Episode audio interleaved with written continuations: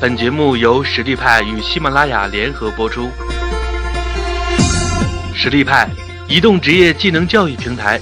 为您提供完整的岗位知识体系与碎片化技能课程，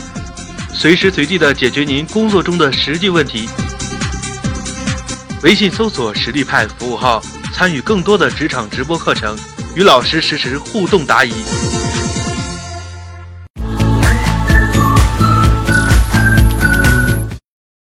非常高兴有机会跟大家一起来交流一下活动运营这个话题。呃，今天跟大家分享的主题是如何运用流行三法则策划极致传播的线上活动。大家可能都有这种感觉，就是我们现在实际上处于一个这个公众号的一个呃一个红利期早就已经过了的这么一个阶段。如果还只是靠一些常规的这个手段，只是发发文章的话呢，是很难把一个啊新新创的一个号是很难从零做做起来的啊，所以呢，后来我们就改变了这个思路，就转向这个以这个活动运营为主。我们做了啊很多很多的活动，各种各样的形式的，然后呢，通过活动运营呢，呃，保持了一个比较稳定的增长和比较高的活跃度。我们现在的公众号正常情况下呢，每天能够啊增长两三千，好的时候可能能增长几千到一万，日活用户呢将近十万。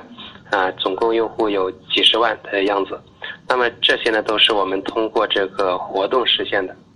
比如说我们的这个朝夕二十一天早起打卡，啊，这是一个比较经典的一个案例。我们这活动呢做了挺长时间，现在已经有八十多万人参加过了，有几百家合作伙伴，包括像印象笔记啊、战损呢这样非常知名的大号呢，都跟我们合作过这个活动。现在每天早上呢有。呃，好几万人，去早上睁眼之后第一件事情就是来我们公众号打卡，然后我们呢，呃，借助这个打卡这个活动呢，呃，呃，一个是保持这个稳定的增长，每天能够自然给我们带来这个一一到一千到两千的这个用户，另外呢，它也给我们保持给我们带来一个很稳定的一个流量。就是每天这个打卡的这个用户啊，我们是能够通过这个技术手段向他们推送一些这个内容的。啊，我们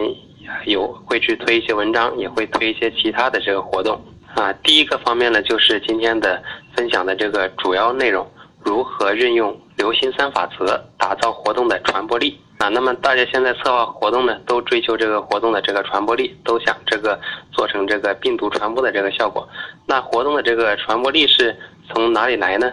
嗯，有人说要有这个大奖，啊，有有人说要有创意，有人说要有噱头，要网红。啊，等等，啊，这些都对，但呢也都不太全面。那么活动的这个传播力呢，它是有很多这个因素啊构成的，它是一个复杂的一个一个结果啊。说到传播力呢，就不得不提这个啊《引爆点》这本书啊，这本书是纽约客怪才格拉德格拉德威尔的一本经典之作啊。在这本书里面呢，作者就提出了一个流行三法则的一个框架。啊，不知道大家有没有人看过这本书啊？这是一本挺经典的一本书，推荐大家看一下。这本书呢，它的这个写作的时间其实，其实其实呢挺早的。这里面它举的很多例子啊，不一定在我们当前这个环境下，对我们的这个新媒体运营有很多这个直接的这个借鉴的价值。但是呢，我觉得作者提出的这个流行三法则啊，是一个。比较完善的一个思维框架，我们可以啊借鉴这一个思维框架来啊来给对我们的这个活动运营啊是有这个啊有一些借鉴价值的。那么具体是哪三大法则呢？就是我这张 PPT 里面啊列出来的啊，就是这个附着力法则啊、个别人物法则以及环境威力法则啊这三点啊。那么这三个法则呢，就从一个事物流行的内在潜质、传播的关键力量以及这个传播的外部环境这三个方面分析了事物是如何流行起来的。那么下面呢，我就借用这个框架分析一下，怎么样才能让一个活动具有传播力啊？首先呢，我们来讲一下这个第一个法则，也就是附着力法则啊。附着力啊，其实我觉得通俗的讲，其实就是吸引力啊。一个活动要能够想传播起来，首先要有人参加。想有人参加呢，这个活动肯定是要有吸引力的。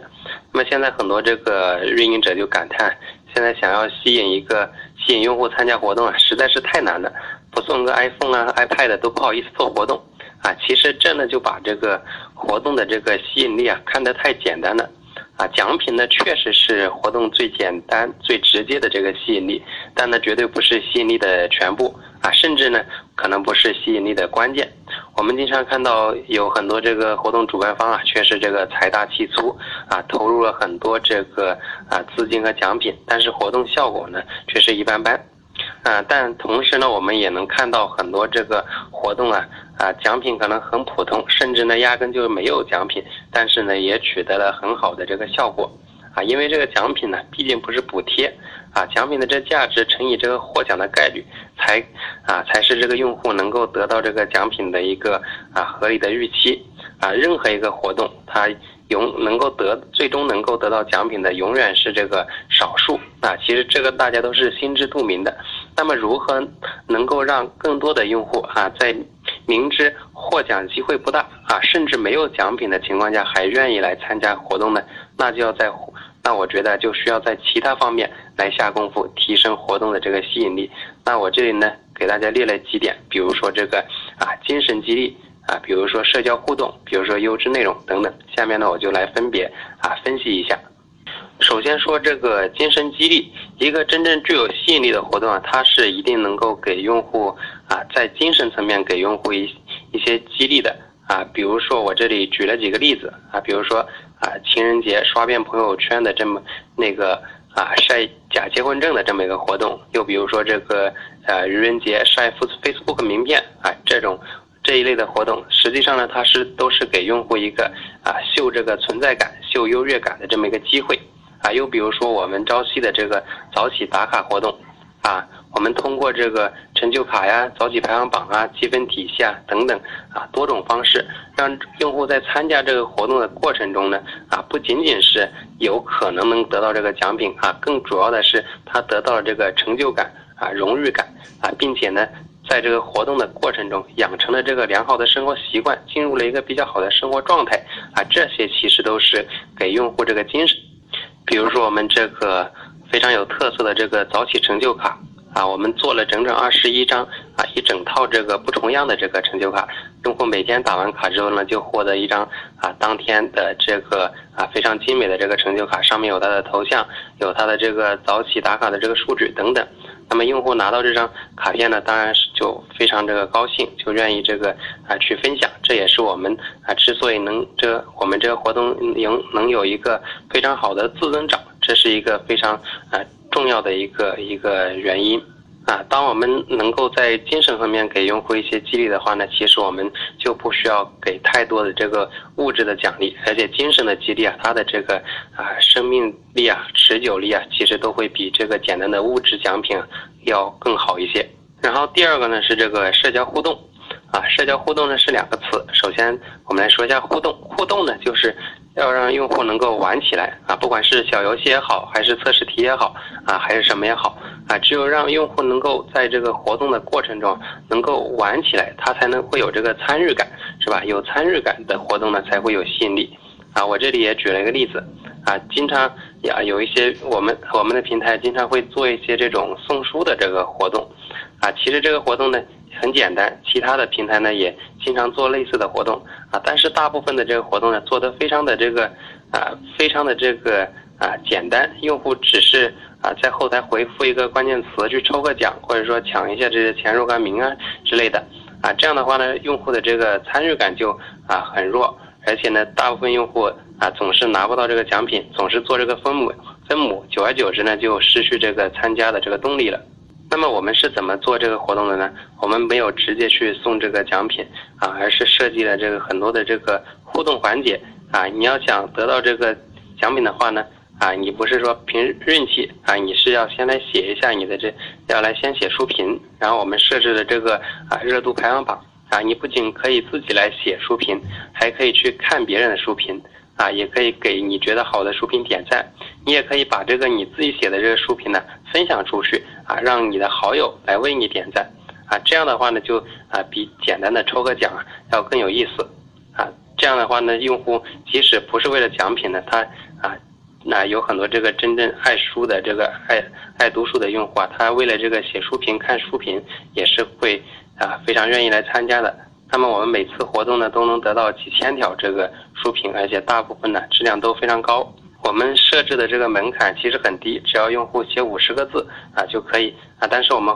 发现这个大部分书评呢都写的非常的认真，有的人甚至长篇大论的啊在手机上码几百个字啊，就是为了啊抒发一下他的一些这个啊感悟等等啊。所以说呢，我们要让自己的活动啊。要有有一些啊有意思的这个互动环节，这样的话才能给用户参与感啊，不要太担心说啊增加了这种互动环节会不会啊让用户就不愿意来参加的？其实这个不用担心啊，只要是好的这种参与门槛，适当的这个参与门槛，反倒会提高这个用户的参与的意愿啊。如果一个活动啊太简单了，就是抽奖啊，其实啊很多人啊并没有太大的这个兴趣啊。另外一个呢就是这个啊社交。啊，就是让要让我们的活动啊，尽可能的具有这个社交属性，啊，也就是说，用户不仅要能够自己玩起来，还要跟能够跟别人一起来玩，啊，或者说跟别人玩会更有意思，啊，这样的话活动才会有传播力，啊，举个例子，啊，同样是这个愚人节，啊，有很多很多这种营销活动，啊，呃，比如呃，拿两个来做对比，啊，一个是这个生成这个 Facebook 名片。啊，一个呢是生成这个啊假的这个怀孕检验单啊，不知道大家知不知道这两个这个案例啊？那么这两个案例呢，其实啊呃它的这个本质是类似的啊，就是生成一个假的东西去骗人嘛，去整蛊嘛啊。但是呃一个这两个活动呢，一个就有社交属性啊，另外一个呢就没有啊啊？为什么呢？因为名片这个东西它天生就是一个有社交属性的一个东西，它就是用来给别人看的。而怀孕检验单这个东西啊，是绝对没有社交属性的啊，没有人会拿这个东西到处去晒啊什么的，只是用来吓一吓这个男朋友啊。从愚人节整蛊的角度来说呢，其实啊啊后面一个的这个效果要更好一些，也就是说这个晒怀孕检验单呢，它其实更能起到这个啊整蛊啊的愚人节整蛊的效果啊。但是从一个活动运营的角度来说呢，啊这个活动效果并不好啊，传播范围也不是也不广啊。是为什么呢？其实就是因为它的这个社交属性不够啊，所以呢，它没能够这个传播起来，啊，嗯，再举一个例子啊，同样是打卡，其实啊，我们呃并不是啊，绝对不是这个第一个这个做打卡的。打卡呢，很多人、很多公众号、很多产品啊，都把这个打卡作为一个基础的一个插件啊，呃，来运营。绝大部分的这个打卡活动呢，其实是没有起到什么效果的啊。如果只是啊，简单的让用户去点一下，然后啊获取一点这个啊虚无缥缈，也不知道能够起什么作用的积分啊，用户呢他很快就会觉得索然无味，就很难坚持下去啊，更更加不会去分享啊。当我们给了用给了给用户这个成就卡呀、排行榜这些东西的时候呢，其实就赋予了打卡这个事情的一个社交属性啊，用户就会愿意去分享，也会愿意去参加这个活动啊，坚持下去做参。坚持下去打卡，啊，还有一个呢，就是这个优质的内容啊，很多人都觉得这个活动运营和内容运营啊是分开了的，是没有什么关系的啊。其实啊，活动它是一个综合体，很多东西啊都是可以啊往这个里面填充的啊，就包括这个内容啊，优质的内容呢会让这个活动更有吸引力啊。反过来呢，好的活动其实也会产生这个优质的内容啊。还是拿我们这个啊送书活动举例。啊，我们做的是这个送书活动，但是我们的宣传文章里面呢，关于送书的这一部分的描述啊，其实非常的简单，就是短短几行字。我们的文章的主体是什么呢？其实我们是推荐这个好书，鼓励大家去读书。啊，我们做了一个精品的一个书单，精选了二十本各个领域的巅峰之作，然后呢，用非常简洁优雅的这个排版呈现给这个读者。啊，当我们把这个书单作为一个啊，主体去做宣传的时候呢，我们这篇文章的这个啊阅读量和转发率呢都非常的不错啊。如果我们仅仅只是去做一个活动，肯定是没有人去，没有很多人会去转发这个东西的。那么这个那个书单呢，后来还被像人民日报啊、央视财经呢很多大号原封不动的转发了啊，说明这个啊内容呢还是非常受认可的。那么对于这种宣传形式呢，用户就比较容易接受啊。看了这个书单之后啊，激发起了他读书的这个欲望。那么从啊，从而让他参加这个活动，再去写自己的书评呢，也会更容易一些。所以呢，也通过这种方式呢，我们也产生了很多这个啊 UGC 的内容。微信搜索“实力派”服务号，参与更多的职场直播课程，与老师实时互动答疑。